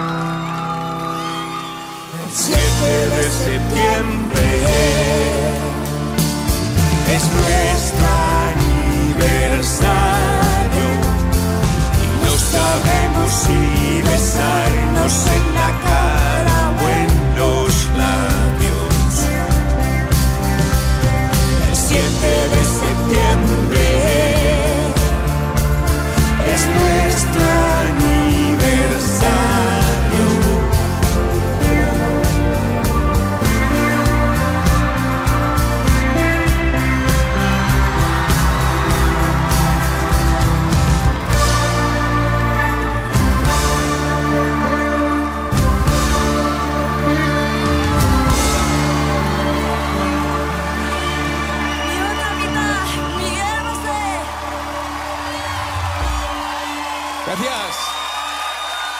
Gracias, Anita. Gracias, mil. Gracias, México. Chao. Gracias, México. Chao. Oiga, parece que esta versión de el 7 de septiembre con Miguel Bosé no pegó muy bien, Gonzalo. Y no pegó muy bien, pero hay que decirle a nuestro querido auditorio tres cosas. Uno, este, las demás, eh, particularmente la original, se excedían del tiempo que tenemos para cada canción en el programa. Esta versión acotaba el tiempo. Dos, este, me parecía importante en un homenaje a Cano demostrar que el autor sobrevive no solo a su vocalista original, sino que puede tener cualquier tipo de arreglos, ya lo veremos en la siguiente, ¿no? O hasta hacerlo solo. No olvidemos que, por ejemplo, Nacho Cano ha sido grabado por Flans, el tema de No Controles es autoría de Nacho Cano. Así es, sí. Café Tacuba, con un arreglo que dices, este sí suena a No Controles y no a Rebelde, eh, RBD, ¿no? Así todo, soy rebelde, pero nada más porque me quito la corbata, no, espérate, güey, ¿no? Este, y eh, ta- as- bueno, es tan bueno Nacho Cano que hasta sobrevivió a Fey. Es cierto, sí. Y le comentaba a Oscar Xavier fuera del aire, que parece que algunos nos escucharon un poquito antes también, este, que en particular me interesaba que Bosé nos acompañara en, esta, en, en este mi estreno en Política Nacional, porque en alguna pastorela en que me tocó hacerla de Diablo, entrábamos eh, el personaje con el tema de Don Diablo de Miguel Bosé, y era tan pero tan sensual que amigas de, que estaban ahí entre el público, fue la primera vez que me veían así como sexy. ¿no? Ay, güey, no te había imaginado así. Entonces es un, un autor, o un intérprete más bien, que este sí me pone en el canal de puedo ser sen- sensual, aunque sea el modo sexy de el señor Bosé, ¿no? Entonces, bueno, Híjole. Qué, qué cu- qué curioso, ¿no? A pesar de la misma generación, a mí créeme que Miguel Bosé siempre me dio vibras de repelencia. Y, y sí debo decir que esta versión con Miguel Bosé, ay, me chirria, ¿no? Oiga, aquí ya se queja, ya, ya se están quejando que nos estamos metiendo con Faye. Faye hizo un disco de covers de Mecano. Ah, sí. No todos le, no todos le funcionan, hay que decirlo, ¿no? A, Sí. a la estupenda Faye, pero sí tiene es el mapa de tu corazón. Con Faye sí me gusta. Sí, E- Esa sí le funciona. Ahora, déjame decir otra cosa a nuestro auditorio, eh, al fin que ya estamos hablando de, de política, sino de teatro y espectáculos, y ahorita regresamos al espectáculo de la política, que eh, ustedes recordarán que se hizo una adaptación de canciones de Mecano este, para hacer un musical, hoy no me puedo levantar. Este, debo confesar un detalle, tanto es mi gusto por Mecano y por las rolas de Nacho y por las historias, que ha sido la única obra de teatro musical que he visto en las cuatro temporadas que se ha presentado. Este, incluso esta última en medio de la pandemia, con mascaritas, sana distancia y fumigados durante el intermedio y la entrada constantemente y solito porque nadie quiso ir conmigo y está bastante caro para ir con toda la banda. Para serte franco, este, sí, un boleto de hasta atrás con descuento el día que nadie quiere ir, a ese fuimos a ver a Yair. Y es un gran cantante, un mal actor, ¿no? Pero me ha tocado verla con Belinda en el papel de María, este, y son canciones que aguantan hasta las malas interpretaciones. Es cierto, sí. Y bueno, también hay por ahí en el blog de Dichos y Bichos un par de reseñas de las obras, porque sí, van cuatro veces en 15 años que veo la obra con distintos elencos, distintos teatros, distintos arreglos, y sí, Nacho Cano aguanta un piano, ya lo veremos en la siguiente. Sí, y también Faith, ¿no? Aquí está diciendo este Gorfest 666 que hay que meterse al Instagram de, de Faith. Yo ya me metí. Y no, pues sí, eh, este, a, a, do- a Doña Faith, este, pues sí le han sentado bien los años, perdón, ¿no? Sí. A, a pesar de que nos la quisieron vender como millennial, pero pues Doña No. Es más Gen X que... Que- nada. Por ahí en el chat hace rato también, ¿eh? Los, mil- los Gen X somos del 65 al 82 más o menos. Así es, los más o menos. de los 70 son bienvenidos, no nos estamos este, quedando la etiqueta nosotros, ¿no? No, no, no, definitivamente. Eh, que el barco a Venus es el mejor cover de Face, sí, puede ser. En, en algún momento eh, vamos a debatir acerca de Faye, ¿no? Por- Porque se está volviendo tema, ¿no? Hace Sí. poco mi comadre Sócrates Ochoa lanzó, perdón, un tweet preguntando de cuál era el mejor este disco de Faye y este, ay, no me acuerdo ahorita de los no- el color de los sueños o este, ah, el anterior. No, ahorita el- lo desconozco. Y sí se armó buen desmadre, ¿eh? 24 horas casi 200 este, votaciones nada más para hablar de Faye, pues sí, ¿no? Ya dejó a- a- algo. Dice el Master Shaq que no tiene idea de quién carajos hablan. Pues sí, este. No, no, pues el Master del Shaq es de, no sé, de Toña la Negra para atrás, ¿no? Algo así. Este. que, eh, cuando Gloria Trevi era a la vez Just Stop y este, todos los demás al mismo tiempo, ¿no? o sea que eh, conseguía niñitas y demás, y hacía este rol de chica fatal que hacía que su abuela se infartara según las canciones, hacía el rol de niña bonita, y la niña fresa, la niña buena, ¿no? Y Oh, luego, después de perderse un rato, fue y regresa como queriendo volver a ser chavita fresa, pues no. Millennial pues ya no le quedaba, ¿no? Pero No, no, no. en la edad y mira, hoy, hoy estamos de nuevo hablando de ello. Así es, estamos hablando, de- en- no sé cómo derivó la plática política mecana en luego a Faye, pero mire, ya salió el tema, ¿no? Vamos retomando entonces ahora la plática política porque está muy bueno el asunto. O- oye, quiero que en este bloque hablemos de lo que le puede suceder a los, a los diputados, ¿no? En el ejemplo del diputado Mauricio Toledo, porque es un todo, todo un brete que se puede multiplicar en esta legislatura, este Gonzalo. No, no va a llegar, eh, bueno, en esta no va a llegar a la siguiente, les voy a comentar por qué. Mauricio Toledo fue diputado local en la Asamblea, luego fue eh, delegado en Coyoacán, esto es como si fuera alcalde, y luego ha estado ahí ya sea por él o por interpósita persona, tanto en la diputación como en la eh, delegación, luego llegó a diputado federal, en esta legislatura en particular entra con los amarillos, pero se alía con Mario Delgado para soltar esa bancada y poder ayudar a construir la mayoría de, Morena y eh, siendo como independiente, pues rompió al PRD para poder llevar algunos para allá. Y eh, luego cuando Fernández Noroña intentó ser presidente de la Cámara, él eh, decide pegar el brinco al PT y poder ayudar a Noroña a llegar a presidente. No lo logran, pero pues le agradecen la solidaridad y según algunos el apoyo en efectivo y en bases políticas para lograrlo, al grado que lo hacen diputado, ya no por Coyoacán, donde era su distrito, ya no por el PRD, sino el PT lo postula por Puebla. Y de hecho, reemplazando a una diputada, eh, Marta Huerta, petista, que hizo muy buen trabajo en temas de feminismo y demás, nada, llega el señor Toledo, lo hacen candidato. Bueno, nada más que recordemos que en sus tiempos de amarillo y luego arrancándose con Morena, eh, él, él intentó reventar eventos de Morena en la delegación Coyoacán. De hecho, hubo un incidente en que en un evento con la presencia de Claudia Sheinbaum agarran a sillazos a los asistentes. Entonces, lo que decíamos, la disciplina partidista se cobra y las afrentas políticas mucho más. Mauricio no es alguien que sea perfectamente honesto, tiene fama de eh, malos manejos desde hace tiempo atrás, algunas acusaciones de otro tipo de delitos, de eh, acoso sexual y demás, y todas se habían quedado bajo el tapete. Pero como ahora es eh, la Fiscalía de la Ciudad de México, a cargo de Ernestina Godoy por instrucciones de eh, Claudia Sheinbaum, la que quiere echarle el guante, es decir, Morena, pues ahora sí armaron un caso que no había manera de evitarlo, ¿no? Y se le pide a la Comisión Jurisdiccional, que tiene 13 diputados, de los cuales solo hay 11, hay dos vacantes, que se integre una eh, sección instructora, esto es que se evalúe si hay pruebas suficientes para que se le desafore, y en esta hay cuatro diputados, dos de Morena, una del PT y una del PRI.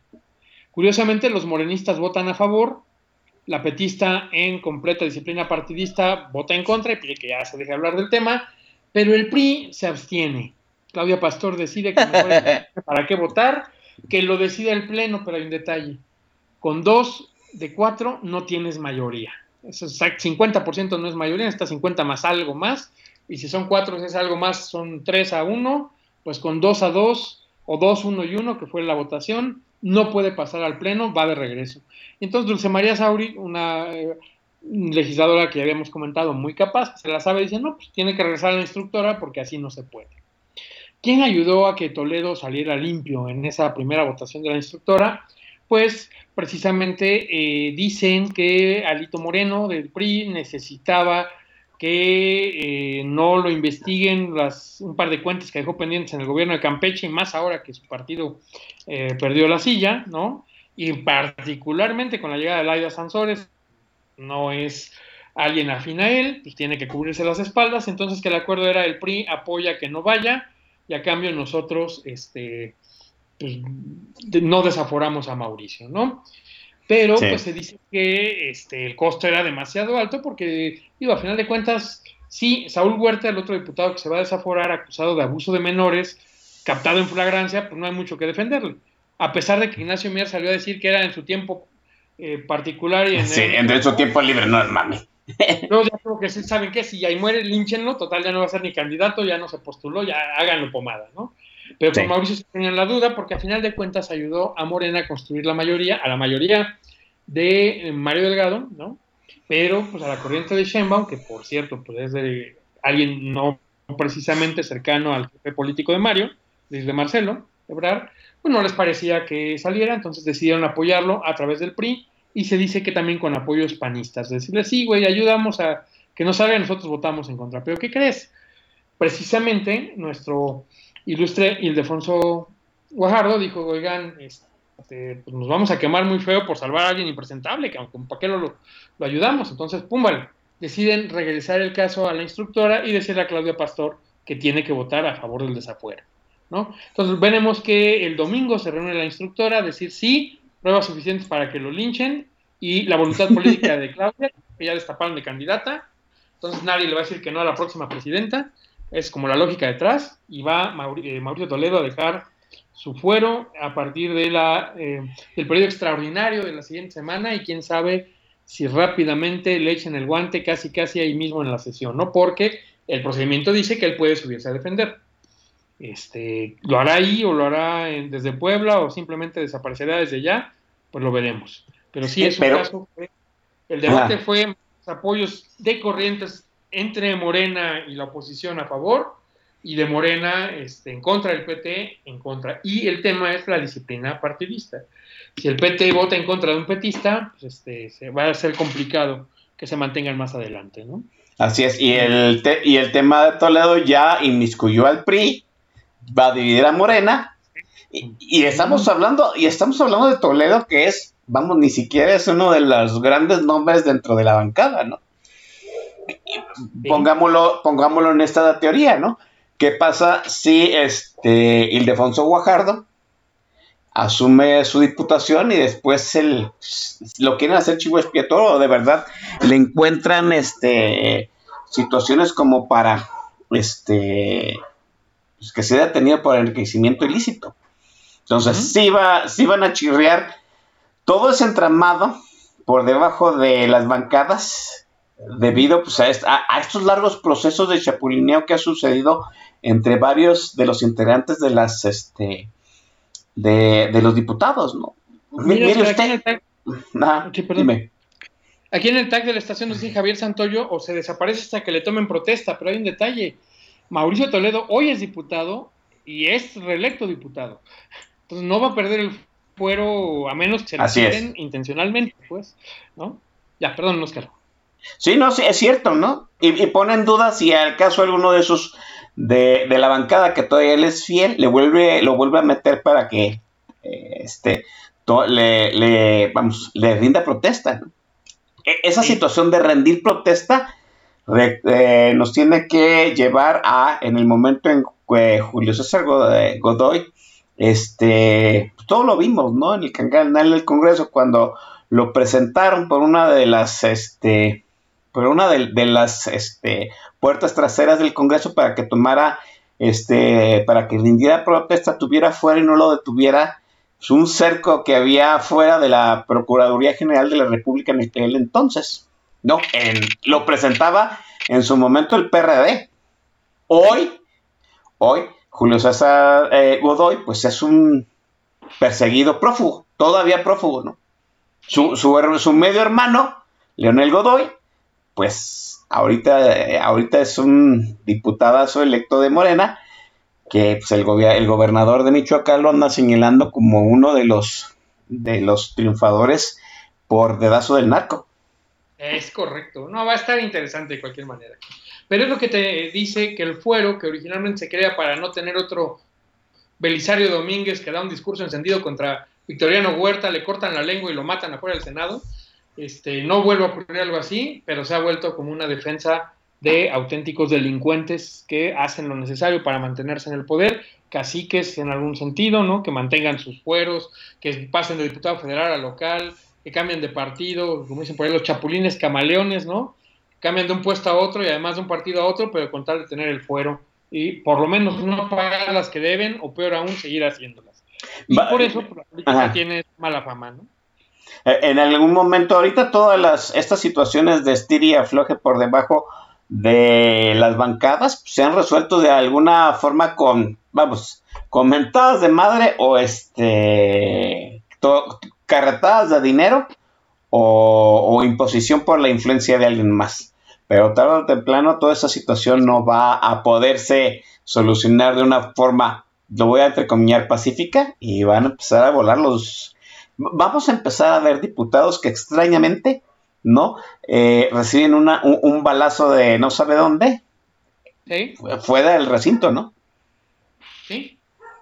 Y esperemos no verlo, pero bueno, este, incluso llegó a haber muertos en el recinto de Donceles, diputados baleados por otros diputados en los años revolucionarios, y creo que era uno de los logros que había que reconocerle al PRI, que logró eliminar la violencia política explícita en la política mexicana, y pues vamos de regreso a paso agigantados, y eso es preocupante.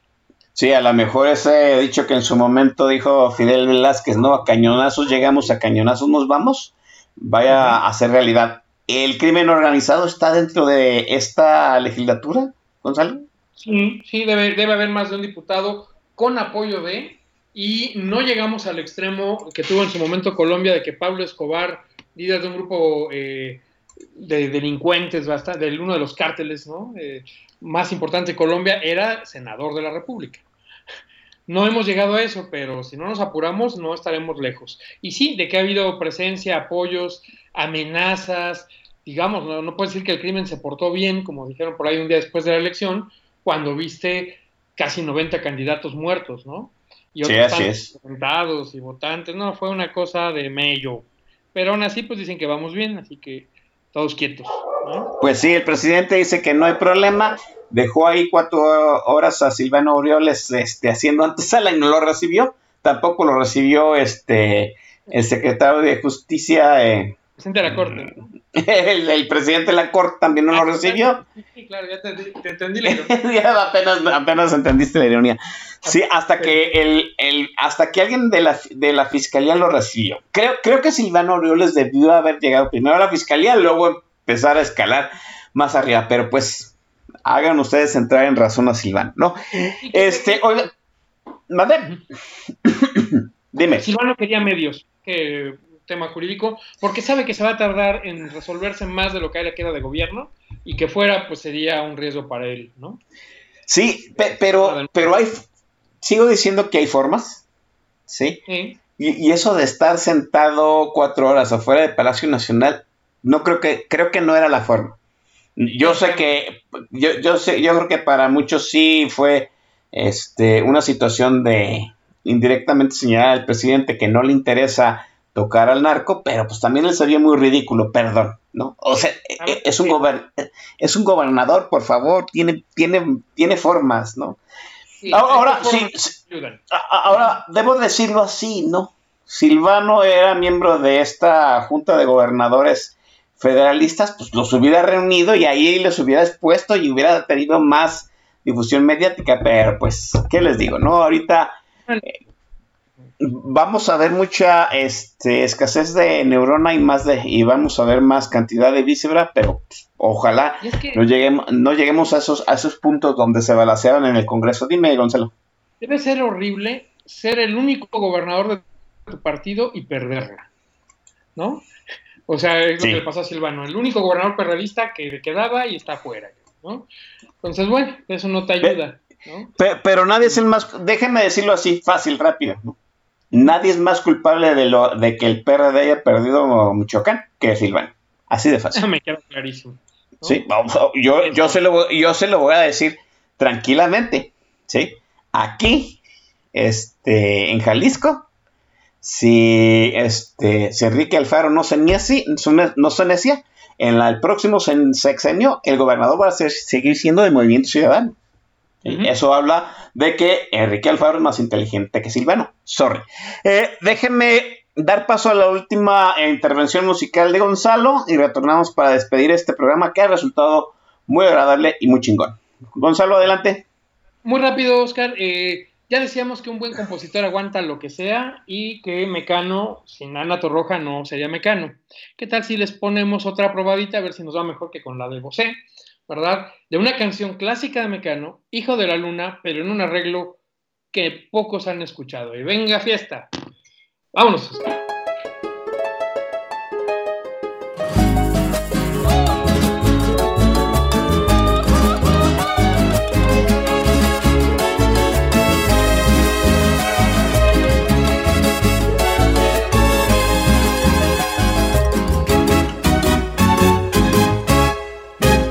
el que no entienda,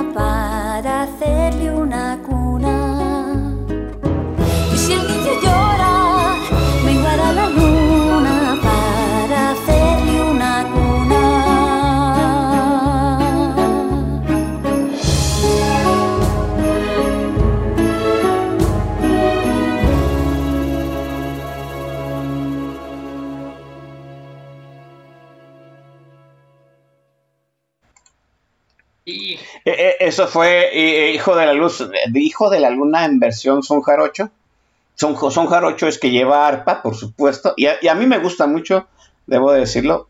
E- Es un disco, recomiéndales el disco porque todo el disco tiene cosas buenas, Gonzalo. Sí, es correcto. Aunque bueno, este, esto de variar lo que uno conoce no parece que haya gustado mucho. Están pidiendo olvidarlo y demás. Extrañan a Domix, imagínate qué cosa, mi estimado Oscar. Por Dios santo, pues no, Eh, sí, no, no saben lo que es bueno, pues. Eh, pero- Ah, también es parte de, de encontrarle variaciones a la música, ¿no? No es ponerle lo que ya saben, ya conocen, habrá quien le guste, habrá quien no. Este, por supuesto, un arreglo jarocho, le encantó a Jarocho 76, por eso decía en el tag de la estación que qué raro que a ella le gustara, pues es música que va acorde con su nick y supongo con su sangre jarocha. Y bueno, pues la verdad es que sí valía la pena ponerla para escuchar una versión distinta. Eh, la otra que se quedó en el tintero era eh, Mujer contra Mujer, un gran himno que decíamos hace rato fuera del aire. No gustó tanto cuando se sacó como más adelante, que se vuelve como un elemento identificador del movimiento lésbico a nivel mundial. ¿no? Sí, así es. Una Eh, gran de- rola. Déjenme decir que es el último disco, este, covers que hizo Ana Torroja de las canciones de Mecano, y los arreglos son de, de, alguien que corrimos de Twitter estrepitosamente, de Alex Intec, ¿no? Entonces, si no les gustaron, dice Luis Ramírez que parece mariachi gringo, a mí sí me gusta, me gusta, Eh, tiene, vuelvo a decir, son las, los clásicos de Mecano en diferentes versiones, obviamente algunas no funcionan, pero creo que la mayoría del disco funciona bien y me gusta. Eh, oiga, ha sido una gran conversación con Gonzalo. Yo creo que este parte de lo que ha hablado aquí lo vamos a ver. Nada más tomen posesión la, siguiente legislatura con se les viene ya este encima el presupuesto del 2022 que va a estar. no, no hay dinero. Número uno. Este, las obras, las obras faraónicas del presidente se van a retrasar y van a requerir más dinero. ¿sí? Y se nos viene una espiral inflacionaria muy cabrona si no es que el presidente hace un presupuesto con decoro. Y acuérdense que el presidente dijo que no iba a este Aumentar a, impuestos. a- a endeuda- a- ni a aumentar impuestos ni a endeudar el país y yo no entiendo cómo chingados va a cumplir con todo y sacar un presupuesto y lo tiene que sacar negociando con la oposición. Ahí vamos a ver de qué está hecha la oposición y de qué está hecha la bancada de Morena, Gonzalo. Pero hay un detalle importante, Oscar. Dices eh, con razón, para el presupuesto 2022 no hay presupuesto, no hay dinero, no va a haber impuestos, no va a haber deuda, pero tampoco hay secretario de Hacienda. Así y es. no en mal plan, porque Arturo Herrera ya dijeron que ya se va, digo, ahorita está este, platicando por su despedida con los colegas en una reunión de ministros de finanzas en Europa, regresa y ya se desentiende del changarro, pero que no pierdan de vista nuestros amigos de la audiencia que el eh, secretario de Hacienda debe ser ratificado por los diputados y no puede ser ratificado por los diputados de la comisión permanente. Tienen que llamar a una sesión o ya sea de periodo extraordinario antes del 1 de septiembre o el 1 de septiembre que tomen posesión, el día 2 o 3 o en cuanto tengan comisión de Hacienda, llamar a tomar posesión al secretario y el día 8 tiene que presentar el presupuesto. Y si bien nos dicen por ahí que don Rogelio Ramírez de la O ya está despachando en la oficina del subsecretario Llorio, la verdad es que legalmente no es secretario de Hacienda, No, puede tener toda la intención, el contrato presidencial, lo que quieras, pero no puede firmar nada como secretario de Hacienda y o los diputados se apuran a sesionar para nombrarlo o los va a agarrar el reloj con un secretario de Hacienda que en cuatro días formalmente armó y presentó un presupuesto. Entonces eso es más peligroso que la señal de certidumbre que pretendía dar el presidente al nombrar al nuevo eh, jefe de la Junta de Gobierno Banco de México en la persona de Arturo Herrera y a su nuevo secretario de Hacienda. Entonces también pasa, ya sea porque los diputados que se van sesionen o porque los nuevos eh, rápidamente le tomen su ratificación al secretario de Hacienda. Y, de hecho, Están ahí en el tintero que se nos ha olvidado, ¿eh? sí. Bueno, y, y los diputados que están ahorita en, pues, en la sesión permanente no quieren hacer secciones, secciones, sesión extraordinaria, quieren dejar todo ya para la siguiente legislatura que tiene un poquito más equilibrio de la posición, ¿no? Eh, Gonzalo, enorme el debut, el playlist yo lo avalo completamente, si van a mentar madres, miéntemela a mí también, te agradezco enormemente haber estado aquí, ya puedes proceder a madrear toda la cabina, nada más no vayas a tumbar los, gat- los gatos de Feng Shui de este, Isabel México. Chamacos, gracias Gonzalo. Listo. Mi estimado Oscar, al auditorio, muchas gracias. Un placer cerrar contigo la decimonceva temporada de Política Nacional. Vámonos alistando para que nos toque algún día en el roster de la 12. Y después de haber este, destrozado, según algunos, enseñado cosas distintas, según otros, yo me quedo con el bonito comentario de Tere Rubio, este, que estuvo bueno. Acá de repente son muy exigentes, pero bueno, cerremos con esa canción que nos recuerda que estos amores de toda la vida, amores eternos que duran una noche pero nunca se olvidan, o amores de muchos años, como tal vez los de nuestros abuelos o de nuestros padres, este, siguen vigentes. Vivimos siempre juntos, del disco que ya hizo Nacho Cano en solitario y lado femenino, en una interpretación con Mercedes Ferrer, para que vean que no solo Ana Torroja hacía Nacho Cano, aunque al revés sí era más importante. Buenas noches a todos, vamos de vacaciones con el buen Oscar. Muchas gracias por su sintonía y vivamos siempre juntos. Gracias. Gracias camaradas combativos, nos estaremos viendo aquí, escuchando en agosto, mientras nos vamos de vacaciones, asientes en actas, todo el mundo puede tomarse estas tres semanas, regresaremos para aperturar la doceava temporada, vamos a ver qué sorpresas nos depara, y aquí estaremos si antes pues, no nos sucede algo mal, ojalá no sea así. Buenas noches. Buenas noches, adiós.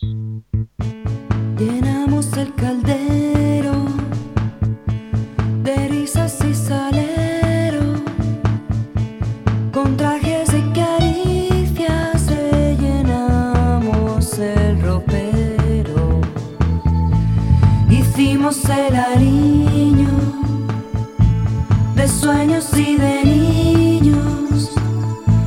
Pintamos en el cielo la bandera del cariño. Las cosas se complican si el